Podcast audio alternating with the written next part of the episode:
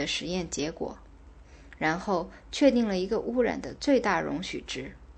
这个值远小于引起实验动物出现中毒症状的剂量。这一系列被用来确保安全的容许值，是与大量重要的事实相违背的。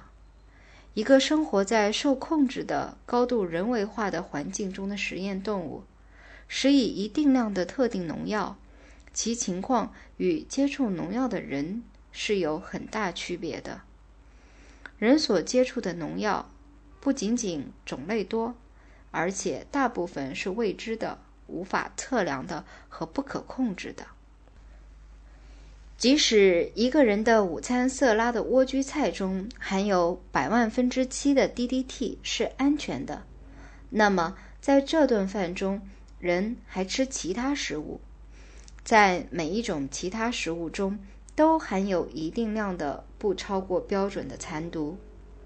另外，正如我们已经知道的，通过食物摄入的杀虫剂。仅仅是人的全部摄入量的一部分，并且可能是很少的一部分。这种多渠道而来的化学药物的叠加，就构成了一个不可测量的总摄入量。因此，讨论在任何单独一种食物中残毒量的安全性是毫无意义的。另外，还有一些问题，有时这些容许值。是在违背食品与药物管理局的科学家所做出的正确判断的情况下被确定下来的。这些例子将在本书后文中引证。这些容许值的确定有时是以不充分的化学药物的知识为根据的。对这些毒物更充分的认识，最后导致压低或取消这些最低容许值。但此时。公众已遭受这些化学药物明显危害许多月或许多年了，曾给七氯定了一个容许值，后来又不得不把这个容许值取消了。在一种化学物质被登记使用之前，由于没有野外使用分析方法，因而寻找残毒的检查终归失败了。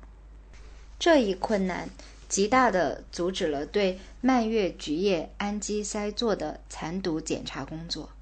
对于某种普遍应用于种子处理的灭菌剂，也同样缺少分析方法。如果在种植季节结束时，这些种子仍未被用到地里的话，它们就可能被用来作为人们的食物。然而，事实上，使用容许值将意味着允许供给公众的食物受到有害化学物质污染。这样做可以使农民和农产品加工者因降低成本和获得好处而高兴，然而却不利于消费者。消费者必须增加纳税以支持警察局去查证落实他们是否会得到致死的剂量。不过，要干这件查证工作，可能要付出超过任何立法官工资的钱，以用于了解农药的现用量与毒性的情况。其结果是，倒霉的消费者付出了税钱，且仍然在摄入不受人们注意的那些毒物。如何解决呢？首先是取缔氯化烃、有机磷组。和其他强毒性的化学物质的容许值，这一建议将会马上遭到反对，因为它将加在农民身上一个不可容忍的负担。不过，像现在这样所要求的，如果能在各种各样的水果和蔬菜上安百万分之七的 DDT 或百万分之一的对硫磷。或百万分之零点一的敌视剂的要求使用农药，以使它们只留下合乎容许值的毒量。那么，为什么不可以更加当心的完全防止任何残毒的出现呢？事实上，现在对一些化学药物正是这样要求的，例如用于某些农作物的七氯、异敌视剂、敌视剂等。假若对上述农药可以实现这一点，为什么对所有的农药不可以都这样要求呢？但是这不是一个彻底和最终的解决办法。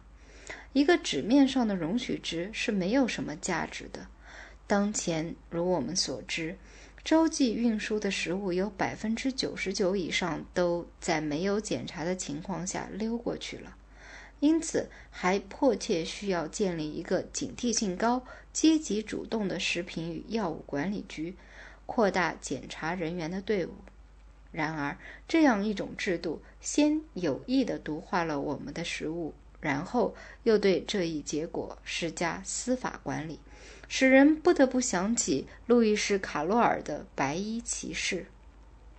这个白衣骑士想出一个计划，去把一个络腮胡子染成绿色，然后再让他不离手的使用一把巨大的扇子，于是这些络腮胡子就不会再被人看见了。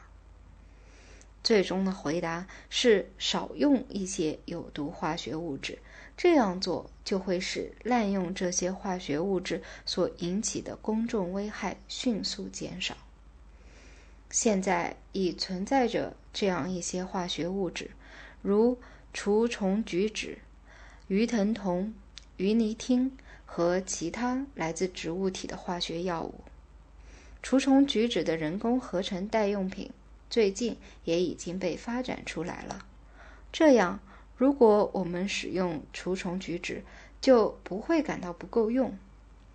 向公众宣传教育所出售的化学物质的性质是极为需要的。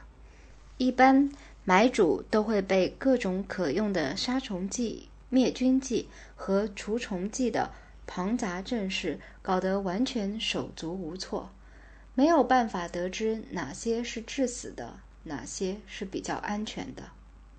此外，为了促使这些农药变成危险性较小的农业杀虫剂，我们应该勤奋地探索非化学方法的可能性。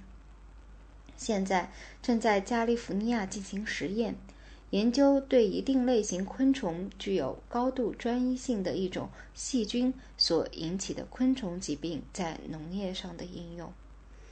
这种方法的扩大实验目前正在进行。现在存在着极大的其他可能性，使用不在食物中留下残毒的方法来对昆虫进行有效的控制。请阅第十七章。从任何人之常情的标准来看，在这些新方法大规模地代替了老方法之前，我们将不可能从这种不可容忍的情况中得到任何安慰。从目前情况来看，我们所处的地位比波尔基亚的客人们好不了多少。译注：波尔基亚是意大利15世纪的一个有名家族。这个家族的成员在争权夺利的斗争中，广泛使用把毒药放在食物里的办法，暗害自己的对手。家常读书制作，感谢您的收听。